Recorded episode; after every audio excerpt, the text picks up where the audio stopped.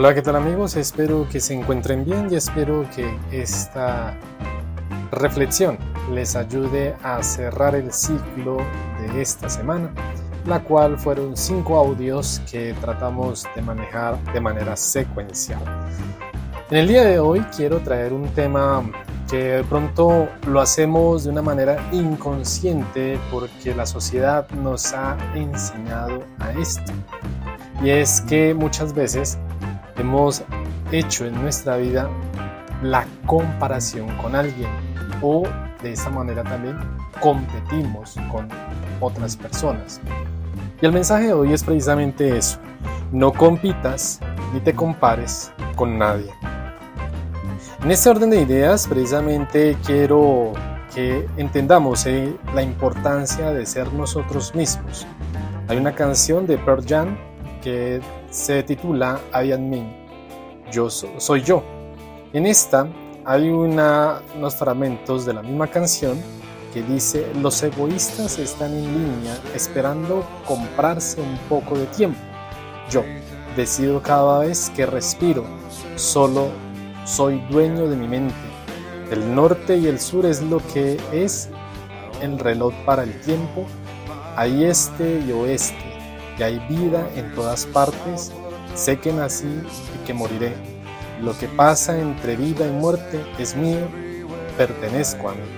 Creo que esta canción nos hace entender muy claramente que debemos amarnos, debemos eh, ser personas que nos valoremos, que no dependamos de lo que otros hacen, sino que seamos nosotros mismos por nuestra nuestras habilidades, nuestras fortalezas y obviamente, como no vamos a decir, también por nuestras de pronto situaciones adversas que hemos tenido y que tenemos momentos malos.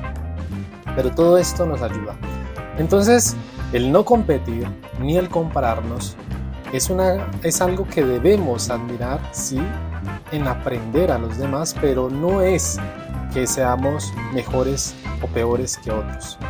Esto se llega a esta situación y se cuenta en el año 1709, en el que el palacio del cardenal Ottoboni tuvo lugar el torneo musical entre George Prince Handel y Domenico Scarlatti. Tenían 24 años y contaban con armas singulares, el clave y un órgano. Los dos se mantuvieron parejos, pero al final el órgano inclinó la balanza a favor de Haydn. La rivalidad continuó pero nunca dejaron de admirarse. Scarlatti siempre se desantiguaba al oír mencionar a Handel en señal de respeto.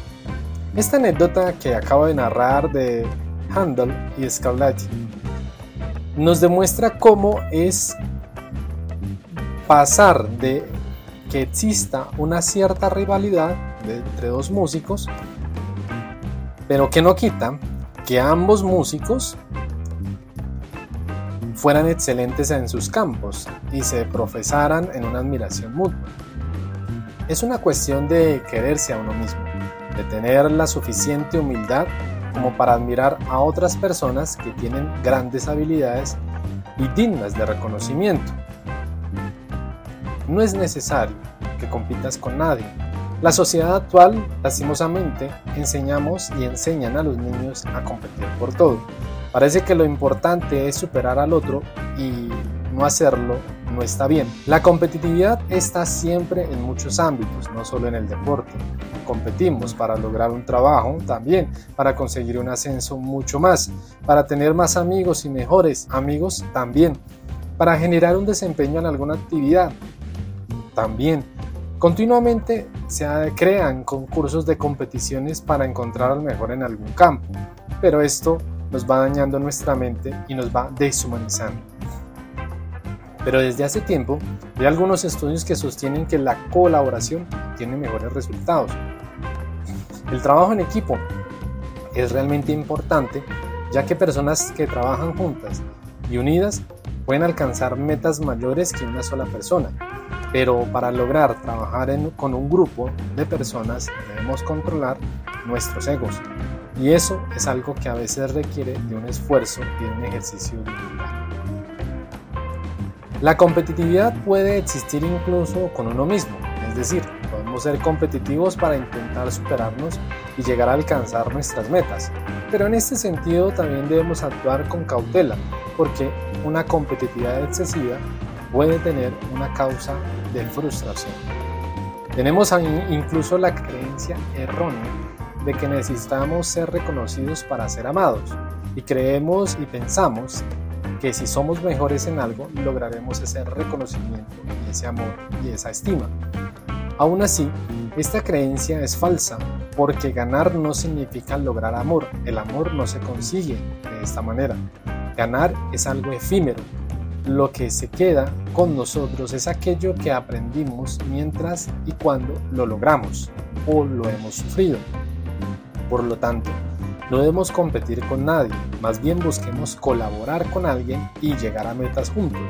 Debemos tener cuidado también con competir con nosotros mismos, porque hacerlo en exceso nos lleva a la pérdida de confianza en nosotros mismos y a la frustración.